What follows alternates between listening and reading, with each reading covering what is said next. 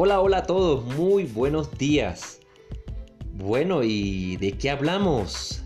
Eh, hoy es el Día Mundial de la Voz. Si una proclama de la Federación de Sociedades de Otorrinolaringología y justamente les quería comentar algo relacionado con esto y bueno, indudablemente relacionado con la radio también. La voz es, mágica, ¿no? Es un faro que, está haciendo presencia en diferentes medios como la música, la telefonía, las notas de voz que ya en diversas aplicaciones de telefonía celular existen. Eh, y bueno, este mismo podcast, ¿no? En fin, eh, la voz es, es una faceta de la existencia humana, así lo creo. Y resulta que nuestro gusto por la radio, o bueno, mi gusto por la radio viene de esa faceta en particular y a ello pues hago responsable también a mi padre como comentaba, ¿no? Con respecto a mi afición por la radio eh, en la introducción de, este espacio, de este podcast, ¿no? él me regaló en varias oportunidades radios, radiecitos portátiles, ¿no? Y yo jugaba allí con el sintonizador, ¿no? Y captaba, bueno, desde música hasta, hasta partidos de fútbol.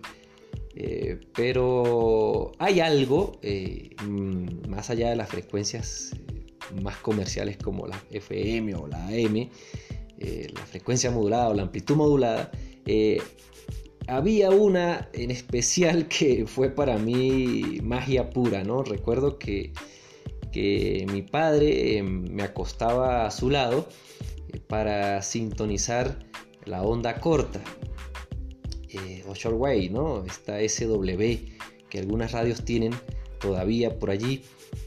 Y, y eso para mí, repito, eso fue magia pura. Escuchar esos sonidos así como, como intentando captar, ¿no? Intentando ubicar a algo, a alguien, ¿no? Y eso, eso para mí fue eh, enigmático totalmente. Y, entonces, si se lograba sintonizar alguna frecuencia, alguna vocecita por allí, se hacía presente, ¿no? Y mm, recuerdo que le pregunté a mi padre sobre el funcionamiento de la radio y él me respondió simplemente, hijo, es un sonido que se transforma en electricidad. ¿no? Entonces eso me quedó sonando literalmente en mi cabeza, ¿no? que me quedó como creando otro mundo allí de cómo, cómo funciona eh, la radio, pero a través también de una voz que se convierte, ¿no? Se transforma para poder llegar a otros lugares, para viajar, como siempre resaltamos eh, en este espacio. Y es que la radio es eso, es imaginación pura. Hablando de la radio, recomiendo también la obra de Giovanni Sartori, el Homo Videns, donde se hace unas reflexiones allí, eh, a diferencia de otros medios como la televisión, bueno, ahora el internet, eh, pero eh, de otros medios multimedia, de, de, otros espacios que son multimedia, en este caso con respecto a la radio en sí, que lo único que se destaca allí es el sonido, ¿no? Entonces, eh, he conversado, hablando de imaginación, he conversado con varias personas sobre esto, ¿no? Y he recogido algunas experiencias muy curiosas e interesantes. Por ejemplo, eh, a un amigo en su niñez le persiguió y lo atrapó tanto la curiosidad por saber qué era y quiénes eran esos sujetos que emitían su voz eh, a través de ese aparato llamado radio, ¿no?